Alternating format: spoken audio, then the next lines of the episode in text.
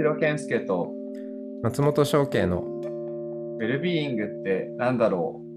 う？この番組は良い習慣があなたの暮らしを整えるネストの提供でお送りします。良い生活習慣を始めたいと思っても一人だとなかなか続かないもの、ネストに参加して心や体を整える習慣化を始めてみませんか？詳しくは概要欄にあるウェブサイトをご覧ください。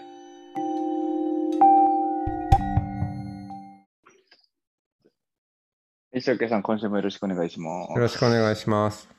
さてさて。えーっと、うん。今週ちょっとお話したいなと思ってたことあって、なんか、シェアしようかなと思うんですけど、うん。あのー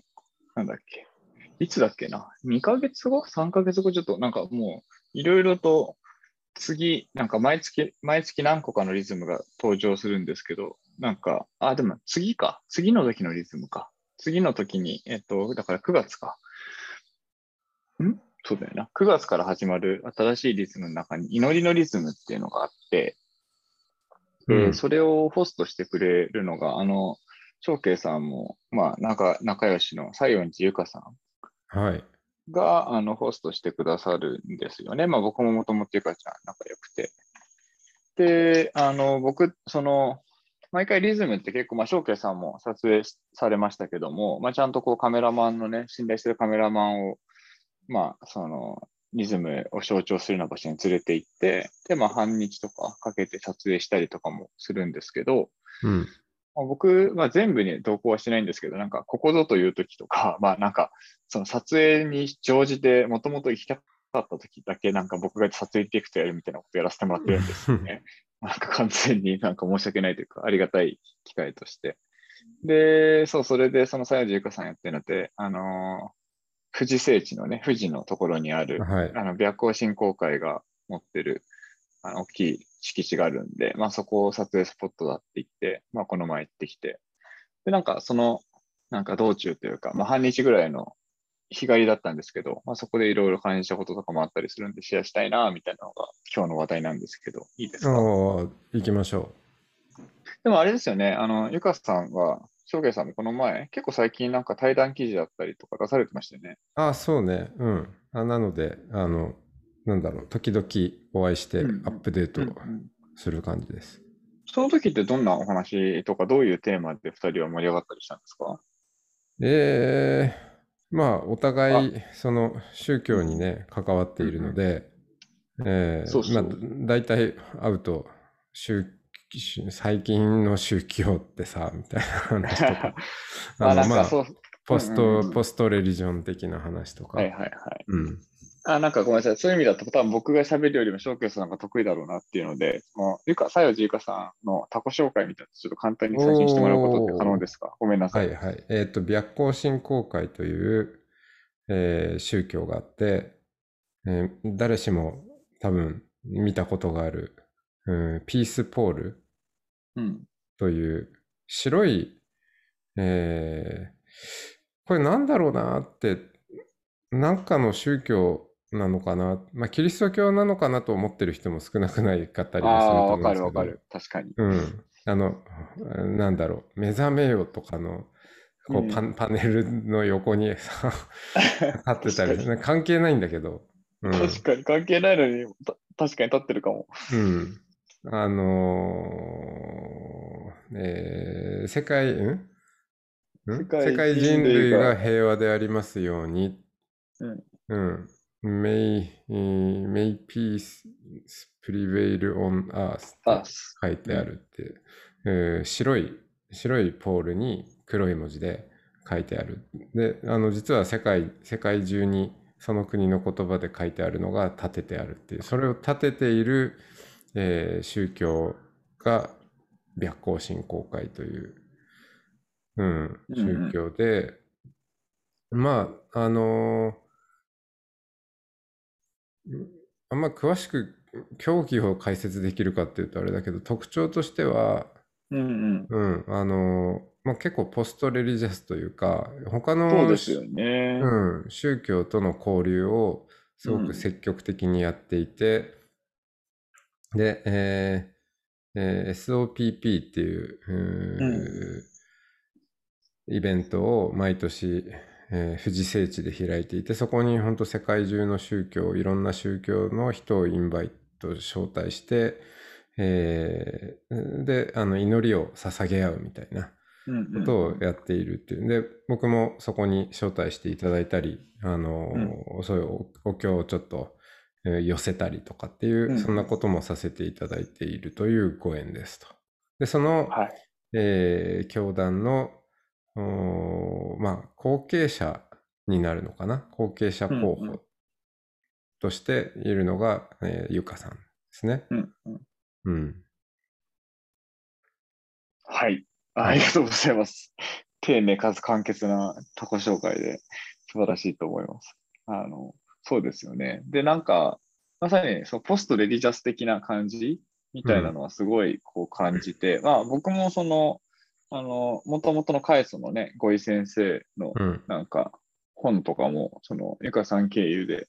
ご紹介いただいて何冊か読んだことあったりとかしてて、すごいなんかこう、うん、な何が宗教かとかよくわかんないくはなってくるんですけど、なんか非常にこう、な納得感があるというか、なんか誠実な感じが文体からも伝わって、すごい好印象だったんですけど、うん。まあ、実際今回現場行ってみて、まあその、そこの事務局の方とか場所の雰囲気とか見てより、なんかこう好感度が上がったりもしつつ、うん。まあ、かつ、なんだろう、どう、なんだろうね、この後、その宗教会みたいなのがなっていくのかな、みたいなことにも思いを馳せたりもしました。うん。そうですね。その辺はよく、あの突っ込んだ話を2人でやった時とかは、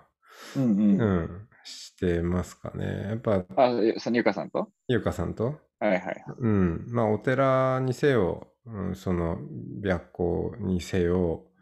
やっぱ宗教教団、宗教法人っていう、そういう形態をとって、うん。そし、て、まあ結局組織になると、うん。組織自体が何か目標を持って動き出したがると。うん。で、うん、いかにしてそこの勢力を拡大するかっていうことを、うん。なんか知んないけど目標にしちゃうっていうところがあって、うんでも、この時代感としても、まあ人口自体も頭打ちだし、うん。まあ少なくとも日本においては。で、うん。うん、なおかつ、何かその人を囲い込んで、ううん。ん、その勢力を拡大して、その拡大争いをするっていうこと自体が、まああんまピースフルでもないし、うんうん、もう求めてないよね、そういうこと。うんうんなんかちょもっと違った形での宗教のあり方とか価値の出し方ってあるんじゃないかねっていう話をまあしてますよね。うん。うんうんうんうん。そうそう。なんかだから結構、まあ、まあこれ別に、その、振興会自体が全部がそうかわかんないですけど、なんかこう喋っててね、なんかまあ解体とまでは言わないかもしれないけど、そのね、こう、規模を増やしていくこととか、まあなんだろう、白光振興会の会員になってほしいみたいな、なんかそそういう願いというか、そういう、なんだろう、アテンションって全然彼女からは感じてなくて、うん。で、一方で、まあ、事務局の方、まあ、そこまで突っ込んだ話はしていないけど、でもなんか、あの、それこそネストの話をね、ちょっとこう、撮影の間の時間があって、何分だろう？結局1時間弱ぐらいかな。僕、僕だけで30分ぐらい喋らせてもらって、その後ちょっと交流があって、本当なんか、そのネストの中で、まあなんだろうな、ホストが教えるわけでもなく、ただ共にそこにいるって、その行為の積み重ねの中に平和への道があり、かつリズム自体も、どれが正しいとかではなくて、どれも正しいっていう中で、なんだろう、こう公平なというか、なんか、うん。フラットなところの中にあるというようなことを、まあ、ネストはやろうとしてるんですよって言ったら、なんか痛く感感動されていたというか、なんかうん。感銘を受けてくださってる方も多くて、なそれなんでかっていうと、やっぱり、その、白光振興会って多分いろいろあるとは思うんですけど、やっぱ祈りがすごい中心うん。な、多分、ところが強いような気がしていて、祈るうん。っていうことをすごいこう大事にされているんだけども、うん。で、祈るってことをしていたりとか、それこそポストレリジャスに SOPB とかやったりもするんだけど、まあなんか、その具体の行動としてとか、まあ具体の経済活動としてとか、具体の社会活動と紐づく形で、その祈りっていうものをもう一個なんだろうな、具体化させた、それこそ掃除とか、料理とか、体操みたいなともすれば祈りじゃないんだけど、でも実はそれを続けること自体が祈りであるみたいなことが、なんかこう、今でいうウェルネスとか、マインドフルネスとかって紐づきながら、でも実は、なんかその、その活動自体によりなんだろうな、社会との接続とかを感じたりとかするってことに、すごいなんかこう、なんでしょうね、新しい活動を見出したみたいな、なんかそんな深い、なんか新しい活動を見出したとかってなかったかもしれないけど、なんか結構そういうアプローチをすれば、祈りが具体の社会活動とつながるのか、みたいな、なんかそういうフィードバックをもらったりして、そうなんですよ、みたいな。だからなんか、まあ、ある種、ある種のその全てのリズムは道だし、全てのリズムは瞑想だし、ある種のリズムは全てのリズムはまあ私が変われば世界が変わるということのコンセプトを共有している以上祈りであるっていう、うん、なんかそこら辺の構造感にすごいこう逆行信仰会としては別に逆行信仰会が世界を救うとか、この祈りが大事であるとかっていうことよりも、なんか純粋に祈りとか世界が平和になるっていうためにどうしたらいいかっていうことが、今なんか結構硬直化してるのかな、どちらかというと、こんなに変化に富んで新しいアイデアがどんどん出てきているような多分状況でもない中で、うん、結構純粋にそういうアプローチありだねみたいな、なんかそんな感じでフィードバックというか、もらった感じが結構新鮮で、あ、この回って結構全体として本当になんだろう、活路は見見出せないっていうか、なんかこう新しいアプローチをすごいいろいろと、まあ、やられてはいるんでしょうけど、なんかこう、うん、とはいえこう、積み重ねているものの方が多分大事な中で、でもなんか、うん、そそれに固執してるわけでもないんだなとか、なんかそこら辺にすごいこう、なんかいい、いいなって思ったんですけどね。うん。あの、宗教団体の人って、素直な人多いよね。あ、確かに、確かに。うん。素直に感動するっていう。うん、そりゃ、そりゃそうかもしれないけど。うん。いや、本当そう思いますよ。素直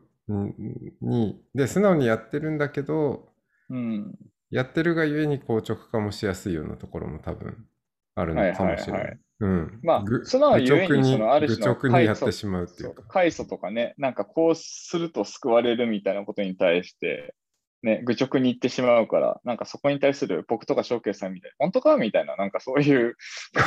否定力っていうか、なんか問いの力みたいなのはね、確かに少ないのかもしれないな、相対的には。うん、だし、まあ、そのずっと特に白行の人とかは多分祈るってなんだろうっていうことをね、うん、あの考え続けていると思うのでそこに多分本当に。ネストみたいなうん、祈りが主題化してるわけじゃないんだけど、うん、こんなこんな祈り方もあるんじゃないとかっていうよりは、うんうん、あの祈るように生きるっていう生き方があるんじゃないかっていうか。はいはいはいはい。うん、まさにまさに。そう、そうか。なんか祈りの時間があって祈りじゃない時間があるっていうことではなくて、そういうあり方があるのかって思った時に、まあ、その、響くものがあると思うよね。うんうん、確かに確かに、そんな感じですね、まさに。なんか祈りの、祈りをずっと極めてきた人たちに、まあ、その、そう、ストレートに祈りではないんだけど、みたいな。なんかそこら辺は確かに話としてはあったなぁ。いや、だからすごい確かに、でも本当素直な人がいて、なんかいて気持ちいいなみたいなのは感じたりもしましたし、まあ、あとはそれこそね、ゆかさんとか喋って、やっぱ、あのまあ、これは事実として多分事務局も結構高齢化が進んでいて、うん、まあ、会員さんも高齢化が進んでいる。で、まあなんだろう、今すごい新規会員が僕たちとかと同じ年代の人たちがすごい増えてるかっていうとそうでもないっていう中で、うん、まあ世代交代していくタイミングで、まあ純粋ね、なんかそれこそそのタイミングで、まあ会員さんが、まあその代表が変わるタイミングで減っていくのも、まあやむなしだし、まあ、単純に年齢、高齢のおかげで辞めていくのもやむなしだって時に、まあ、なんかこう、変わらざるを得ない、質も変わらざるを得ないし、量も変わらざるを得ないだろうみたいなことは、まあもちろん思っている中で、うん。まあ、なんかそれ自体をアクセプトしてる感じもすごい感じてて、ゆかさんがね。うん、アクセプトはしているし、覚悟もできているみたいな話がありながら、でもなんか多分それって、夜行振興会だけの話ではなく、多分全ての宗教界に言える、多分共通のテーマだって言ったときに、その30代、40代ぐらいの、まあ、ある種の、なんだろう、継ぐとか、次っていうことを考えてる人たちが、まあ、何を考えてるのかとかは、まあ、純粋に興味があるみたいな。なんかそんなになんかこう、宗教者代表代表会議みたいな感じで、なんか看板背負っていくと、多分言えること言えないことあるんだけど、もうちょいなんか世俗的な部分で、うん、いやー、みたいな、背負っちゃってんだけどさー、みたいななんか感じのところで話せると面白そうとかっていうのは思ってて、なんかそういうのを、なんかフランクに喋れる場所はあったらいいのかもなとかって思ったりしましたけどね。そうね。あの、宗教に限らず、あの、老舗企業とか、ううん。ん、あのこう後継者が集まってる後継ぎ会議的なものとか、はいはい。割とねあの一つうん盛り上がってきているトピックなんだと思うんですよね。うん。うんうんで特にやっぱ日本って世界で一番老舗の数が多かったりとか、うんうん、うんそそこに別に神社仏閣が含まれてるわけじゃないんでそれを入れたらなおさらのことすごい数だし、うん。まあ、それ以外にもこう、うんね、その世界史の教科書の一番最後のページとかにあるこう、うん。歴代王朝のはい。はいこう、へオスマントルコがこう勃興したりとかっていうなんかそそこにベターっと張り付いて一本の線でつながっている入り続けている日本みたいな、うんうん、なんかまあそそれは一つ日本の特徴なんでしょうしね。うんうん。だから、なんか多分僕らの世代で随分、まあ前の世代の多分時代感とかいろいろあるんでしょうけど、自分の親世代でいうと段階の世代。そこで、うんまあ随分断絶したものもあるんだろうけど、これからその、まあネストも多分大きな意味ではきっとその文脈に連なってるんだと思うんですけど、何を継承していくのかっていうことそうそうそうそう。うん、が、なんか、うんそそれは物とか土地とかだけじゃなくて、技術とか、まあ血血筋もそうかもしれないし、あらゆる部分で継承っていうのが、なんか、うん。うんうん、大事なテーマになりますよね。まあなんか継承って言い方もできるし、なんかそれこそ僕がよく喋るその近代、ポスト近代間のフレームで言えば、まあ、その家制度がなくなっていくとかも含めて、近代化って要はね、一人一人個のせ、なんか個が自由になっていって、より主体的に選択をしていくっていう、まあもっと悪い言い方すると分断していくみたいな、うん。まあ、要は先人からのつながりを分断し、なんか地域とのつながりを分断し、個々がより自由に個別になっていくっていうのが近代化だとしたときに、うん。単純に近代化の延長、家制度の崩壊っていうことだけを主主軸に置くと、多分宗そのなんか血縁とか、まあ宗教だけじゃないですね、その老舗的なものっていうのは、うん究極言うと、待ってるのはほどきだけというか、まあなくなっていく、うん分解されていくっていうのが多分近代の末路だと思うんですよね。うん。でも一方で、その裏で起きてる、それこそネストを目指して、そのポスト近代って言ったときに、いやいや、血でつながってるからとか、なんか土地でつながってるからとか、受け継がなきゃいけないからとかじゃなくて、俺が受け継ぎたいんだとか、俺がちゃんと主体的にこれに惚れてるから魅力を感じてるからこそ、今の自分にも必要だし、今の社会にも必要だから、自分でそれを自分で考えて、言われたことやるんじゃなくて、自分でそれを引き継いでアレンジしてやっていくんだみたいな、なんかこう、受動的じゃない、能動的な意味での関わり方みたいなのが、まあ、ポスト近代にあった時に、うんまあ。何をほどいて何を結ぶのかみたいな部分は、多分すごいその世継ぎ問題に関してはすごい大事なことなんだろうなと思うし、もっと言うと、その、まあ、ほどくのはね、ほどかれていくもんだと思うから、もううんどうしようもない部分はあると思うんだけど、結ぶのは、私が結ぶみたいな主体的なそこに人がいない限りは、なんだろう、どんなに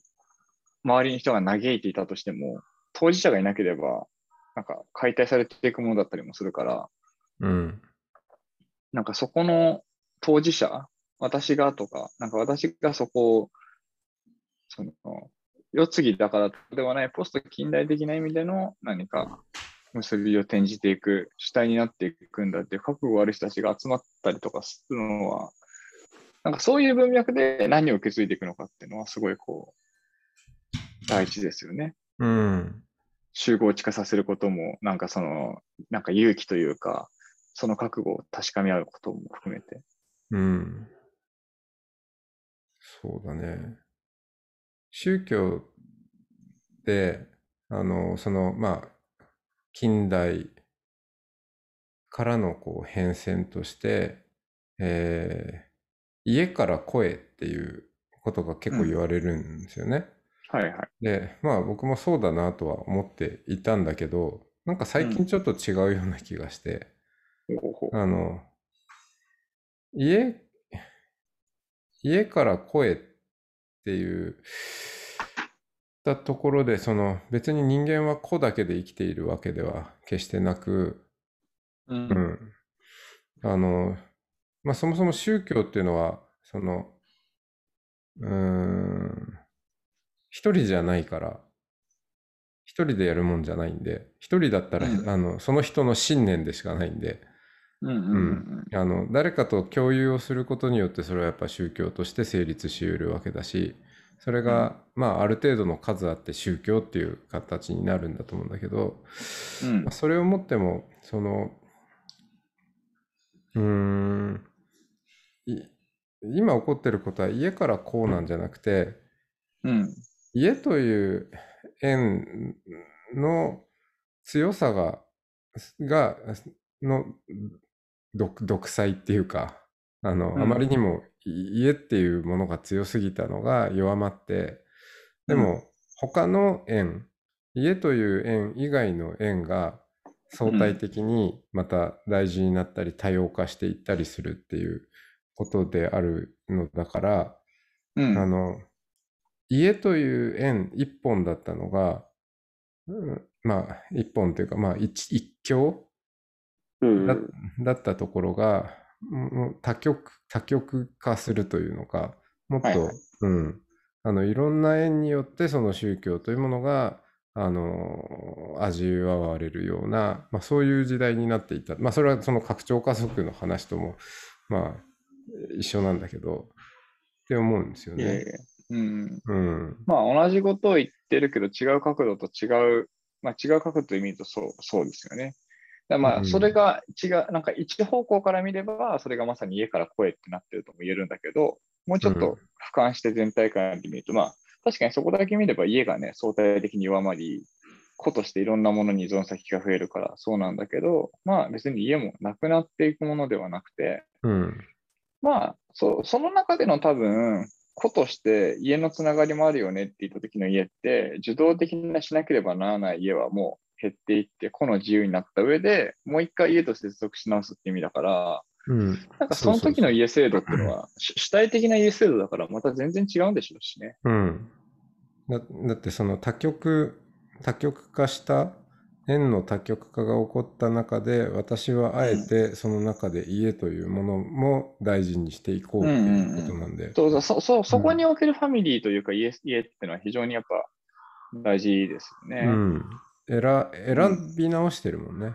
うんうんうんうん。うんそうだから、あの、ゆかさんの話とかもそこまで言っていいかわかんないけど、なんか今回のその、今回のというか、その、まあ、次期会長になる、候補者になるみたいな話も、ゆ言われてやるというよりかは、むしろ絶対させないぐらいのところから、なんか結構主体的に、なんかそこを、まあ、望んでいったみたいな話は聞いて、ああ、それは素晴らしいな、みたいな思ったんですよね。うん。うん。そうだよね。うん。だからなんかこれから後継者っていうのも、なんかすごくうん前の時代の後継者のあり方と随分変わっていくような感じがしますね。あの、どまあでもね何の、何の後継者であれ。でも、まあ、それで言うと、なんだろうな、昔のそれこそ子供が生まれなかった人たちもさ、家を守るために養子を、養子を入れてでも家を守り続けたわけじゃないですか。うん。まあでもそっか、その養子もどっちかというと、養子になりたいって言って入ってきた人に継がせるっていうよりかは、継がな継がさなきゃいけないから養子を入れようで、養子に入った人を入れられた人か。うん。まあ、そうだよね。で、まあ、それも含めて運命を受け入れるとか、またそこはそこでこう違った メンタリティがあるような気がするけど。味わい深さがあるけどうん。まあでもやっぱ近代化っていうのは、その運命をただただその受け入れて、なんか、生きるとやっぱ違うところに自由意志があるし、その自由意志において、まあなんだろう、部分的な選択、部分最適な選択をするのか全体最適をするのかっていうところが、自由意志だからこそダイナミズムがあるっていう意味においてはね、なんかこれからの家制度とかは本当に継ぎたい人募集みたいな感じで、なんか養子を、養子を入れるんじゃなくて、養子になりたい人を志願してもらうみたいな感じなのかもしれないですしね。うん。そのマッチングとかも出てくるかもね。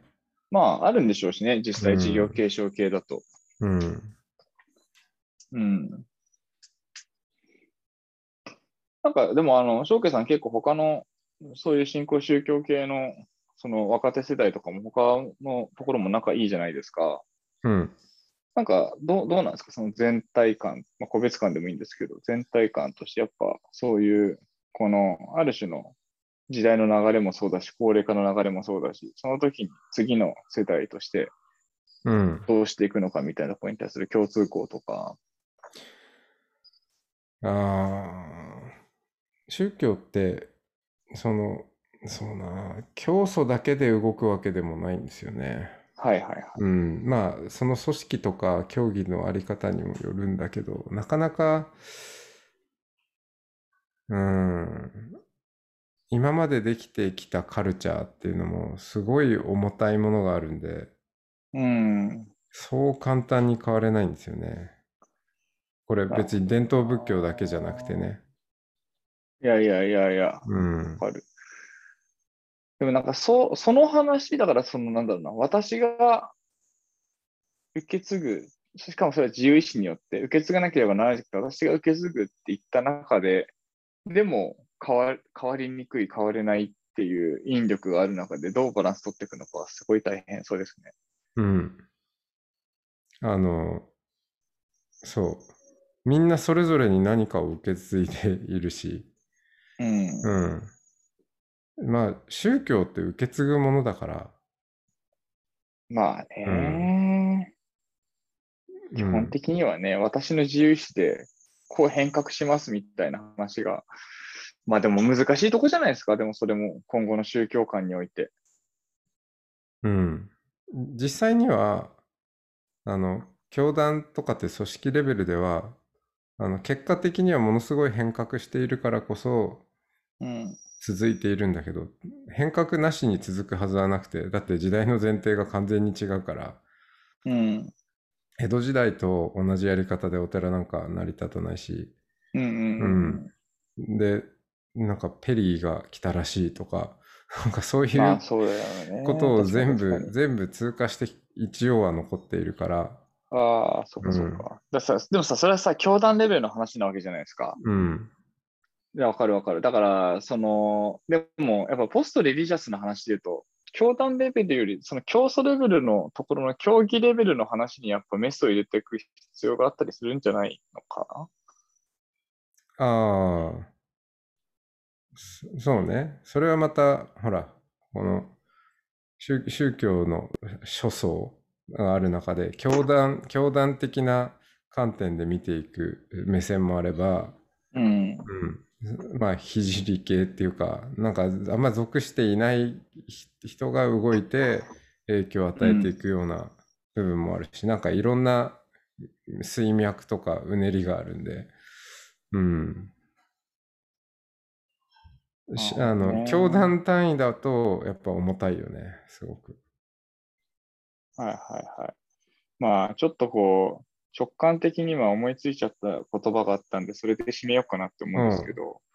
なんか、翔慶さんはあれですね、こう、ポストリリジョスって、まあ、ある種の、まあ、それぞれの宗教は宗教であってもいいよとは思いながらも一貫性とか統合してたりとか、うんこの宗教じゃなきゃ救えないとか、そういうのをなんか溶かしていくようなファンクな考え方なわけじゃないですか、基本的には。うん。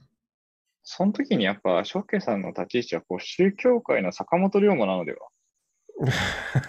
早死にしそうだな。いやー、早死にするでしょうね。ややることやってから。うん。なんかまあ、でっかい伝統仏教もそうだし、その戦後とか戦戦前戦後あたりに生まれた新興宗教系もそうだけど、なんかそこら辺を薩長と同じような文脈で、聖系僧侶が、なんか腹芸しながら、うん。何かこう、やっていくみたいなのが、いや、なんかポストレリジャスってなんかどっちかっていうとそういう政治的な話なのかもなって思ったりしましたね、今ね。うん。そういうのもあると思います。うん。なので、はい。ちょっと宗教界の坂本龍馬って今度、あの、なんか、ツイッターのプロフィールとかにでも書いておいてください。うん。自分で名乗ると変なんで、うん。はいなんか他己紹介で言ってください。え、意外と、意外と悪くない？意外と、意外と悪くないですか？わかんない。わかんない。わかんうん。ノンジャッジで、ノンジャッジでいく感じですね。はい。はい。ではでは、本日もありがとうございました。はい、ありがとうございます。